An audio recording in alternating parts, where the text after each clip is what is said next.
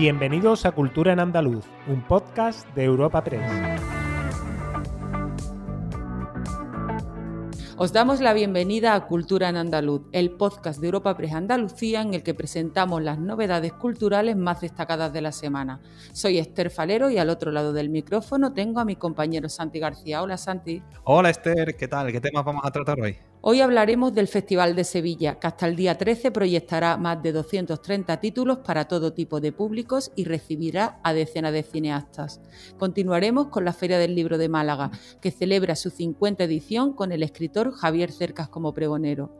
Seguiremos con la 41 edición del Festival Internacional de Jazz de Granada, que rinde homenaje a Charlie Parker y a Toots Thielmans. Y cerraremos con la exposición La Máquina Española, con las obras donadas a este espacio por el galerista sevillano Pepe Cobo. Por último y como siempre, os recomendaremos unos planes culturales para los próximos días. Maravilla todo. Pero bueno, pero antes de entrar en materia tenemos que anunciar al ganador del sorteo del libro Hasta donde termina el mar, de Alain Leceaga, que gracias a la Fundación José Manuel Lara hemos ofrecido a nuestros oyentes y seguidores en Twitter. Nos complace anunciar que el ganador de este nuevo sorteo de Cultura en Andaluz es Libros en el Petate, arroba lpetate en Twitter.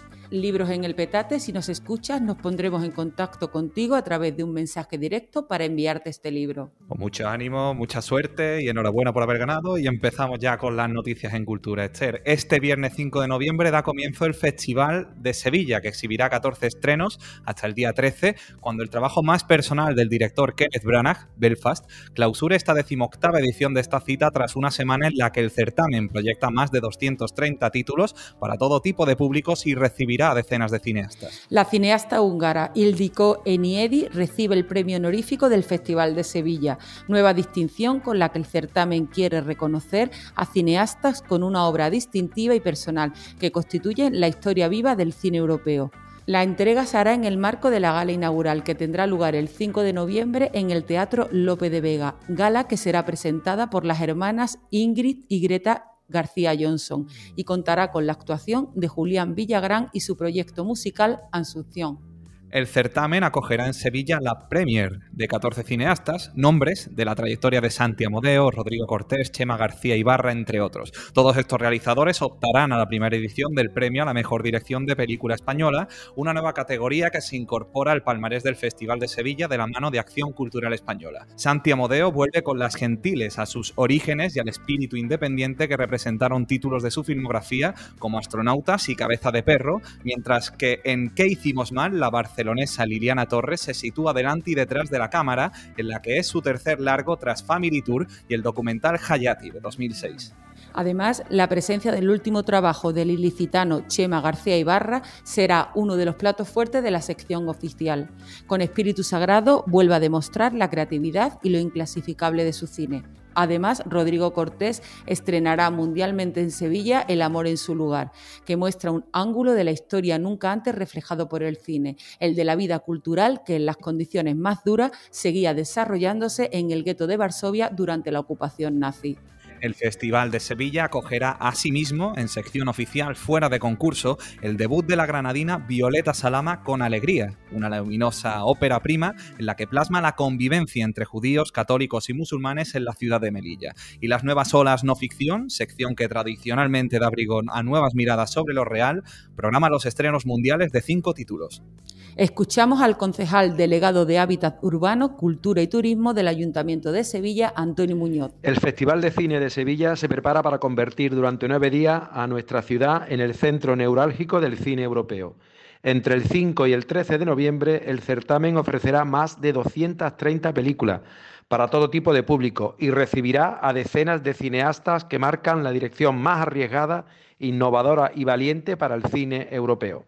El festival arrancará oficialmente con la gala de inauguración que se celebrará en el Teatro López de Vega.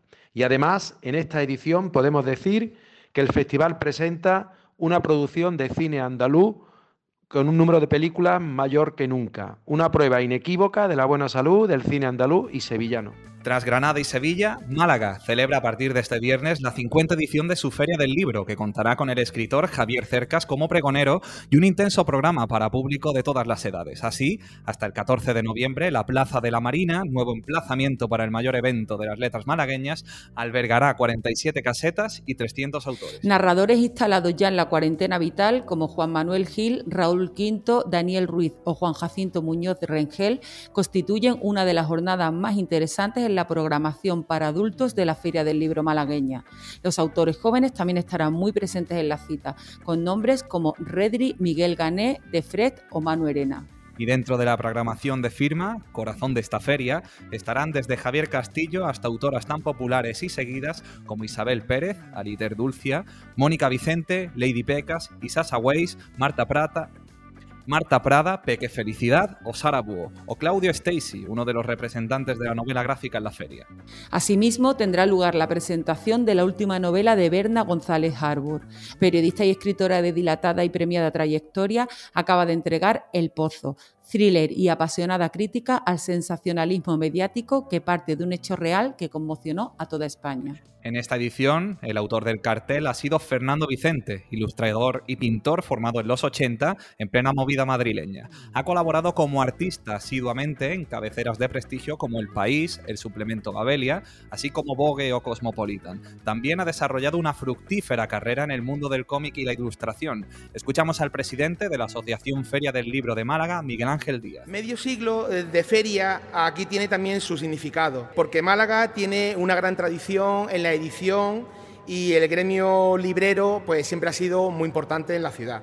La fecha no, es nuestra fecha natural. El año que viene, si todo va como parece que, va a ir, pues estaremos de nuevo eh, con vosotros en la primavera. Y bueno, la situación de COVID eh, durante el primer semestre hizo que fuésemos conservadores, por eso este año decidimos pues que fuera en el otoño-invierno la edición de este año. Además, la concejala de Cultura y Deporte del Ayuntamiento de Málaga, Noelia Losada, anima a los malagueños y visitantes a que se pasen por esta cita. Desde el área de cultura, pues es un placer sumarnos. Bueno, nuestra pequeña aportación. Este año vamos a ayudaros un poco más, duplicamos la apuesta. Yo quiero animar a los malagueños y a los visitantes a que se paseen creo que puede ser un buen comienzo de las Navidades y puede ser un buen comienzo de las compras navideñas, comprando libros y consumiendo cultura. También esta semana, concretamente este jueves, comienza la 41 edición del Festival Internacional de Jazz de Granada, que rinde homenaje a Charlie Parker y a Tut Thielmans y contará con la presencia del legendario saxofonista Jazz Toussaint, uno de los jazz messengers de Art Buckley, entre otras grandes figuras. El centenario del nacimiento de Charlie Parker es el eje central del menú de la edición, un tributo a un maestro que dio al jazz sustituciones de acordes impensadas y una profundidad armónica previamente inexplorada, añanando el camino para el hard bop, el free jazz, la fusión y todo lo demás. Así, el escenario del emblemático Teatro Isabel la Católica acogerá este año el programa central del festival, que se celebrará hasta el 13 de noviembre con figuras jazzísticas nacionales e internacionales de diversos estilos con enorme peso mundial, como Chucho Valdés en el único concierto que ofrecerá en España y que recibirá el premio del festival, Cecil McLaurin Salván o Miles Sanco, junto a importantes nombres nacionales como Moisés P. Sánchez, Ernesto Auriñá o Andrea Motis.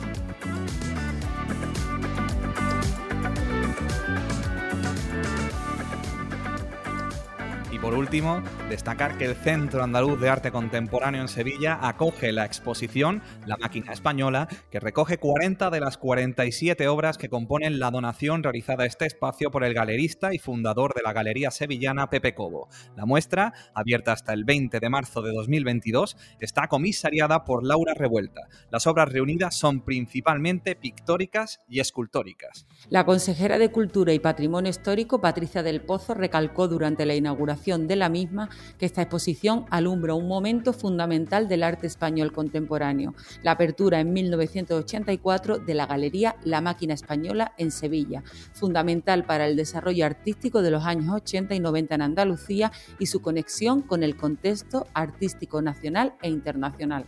La exposición, a través de una selección de documentos de archivo, fotografías, noticias de prensa, entre otros estilos, incide en el recorrido de la Galería Sevillana desde 1984, en sus sedes de la calle Pastor y Landero y San Fernando, hasta 1988, cuando abre sede en Madrid y hace una revisión de la revolución que supuso en el arte español de finales del siglo XX. En nuestro país y en concreto, pues aquí, en Andalucía, en Sevilla.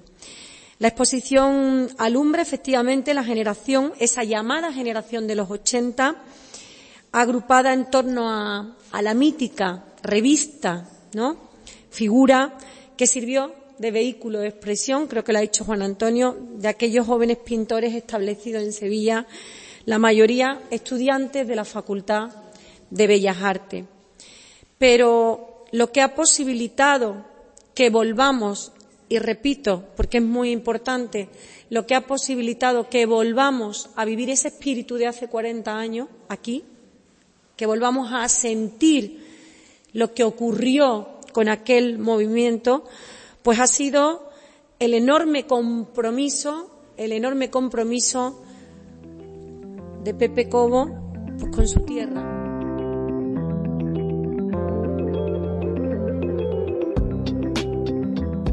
Agenda semanal de cultura en andaluz. Y Esther, ¿qué actividades nos propones para los próximos días? Pues lo primero que quería proponeros es eh, la actuación este domingo del Ballet Flamenco de Andalucía, que presenta en el Teatro de la Maestranza de Sevilla El Maleficio de la Mariposa título de la primera obra teatral de Federico García Lorca, presentada en el Teatro Eslava de Madrid en 1920. Con dirección musical de Alfredo Lagos y Manuel Lombo como artista invitado, regresaremos a los bailes en tiempos de Lorca, pero con el sonido, la escenografía y el vestuario de hoy y el CAC Málaga organiza con motivo del cierre de la exposición Viajes Extraordinarios de Sebastián Nava una visita comentada por el artista malagueño que tendrá lugar este sábado a las 12 del mediodía. Tras la visita de una hora de duración se realizará una demostración con tinta china tradicional por parte de los asistentes. Granada, por su parte, acoge hasta el 7 de noviembre la decimocuarta edición de la cita cultural francesa con Granada, que incluirá mesas redondas, exposiciones, lecturas poéticas, visitas históricas y patrimoniales, música e incluso gastronomía. Y pasando a la música, José Luis Perales llega el 9 y 10 de noviembre al Cartuja Center en Sevilla con su gira Baladas para una despedida. Ambos conciertos serán a las 21 horas. Además, la sede central de la Universidad Popular Municipal de Jaén acoge este sábado y domingo la quinta edición del Salón del Manga, los videojuegos y la cultura alternativa Jaén Go. Se desarrollará en un formato chibi, que significa pequeño, y habrá espacio para talleres, charlas, torneos y concursos, así como una zona comercial. Y volviendo a Sevilla, señalar que hasta el 13 de noviembre se puede visitar la exposición de la Hermandad de la Macarena, Patrimonio Macareno, los oficios del arte sacro, cuya pieza principal es el manto de la coronación de la Virgen de la Esperanza, restaurado durante los últimos 12 meses en el Instituto Andaluz de Patrimonio Histórico. ¿Y tú, Santis, tienes alguna sugerencia para estos días? La verdad que, sí, porque la capital andaluza acoge también el concierto de la Real Orquesta Sinfónica de Sevilla este jueves y viernes a partir de las 8 de la tarde. Interpretará el tercer concierto del ciclo Gran Sinfónico con la dirección del maestro australiano Daniel Smith y la pianista Olga Scheps como solista. La sede del Instituto Andaluz del Flamenco acoge la exposición Ex Votos Flamencos dentro de los actos para festejar el Día del Flamenco en Andalucía. Está compuesta por una serie de obras en la que los trazos del artista van componiendo siluetas, movimientos, sombras fugaces, el aleteo de las manos desplegándose en el aire o trajes que se cimbrean a compás. La banda Metal Gods actuará este viernes dentro de Culturama, en el municipio malagueño de Villanueva de la Concepción, a partir de las 10 de la noche.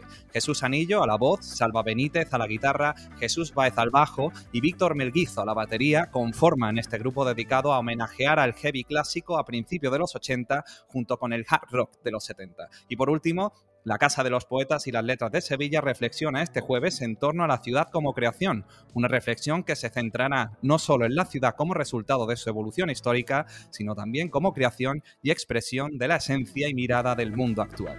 Disfrutad, os recordamos que cada jueves ofrecemos una nueva entrega de Cultura en Andaluz. Despedimos esta entrega de Cultura en Andaluz invitando a todos nuestros oyentes a descubrir el resto de episodios de este podcast, así como todo el catálogo de programas de nuestra red a través de europapress.es barra podcast. Recuerda que además todos ellos están disponibles en las principales plataformas de podcasting.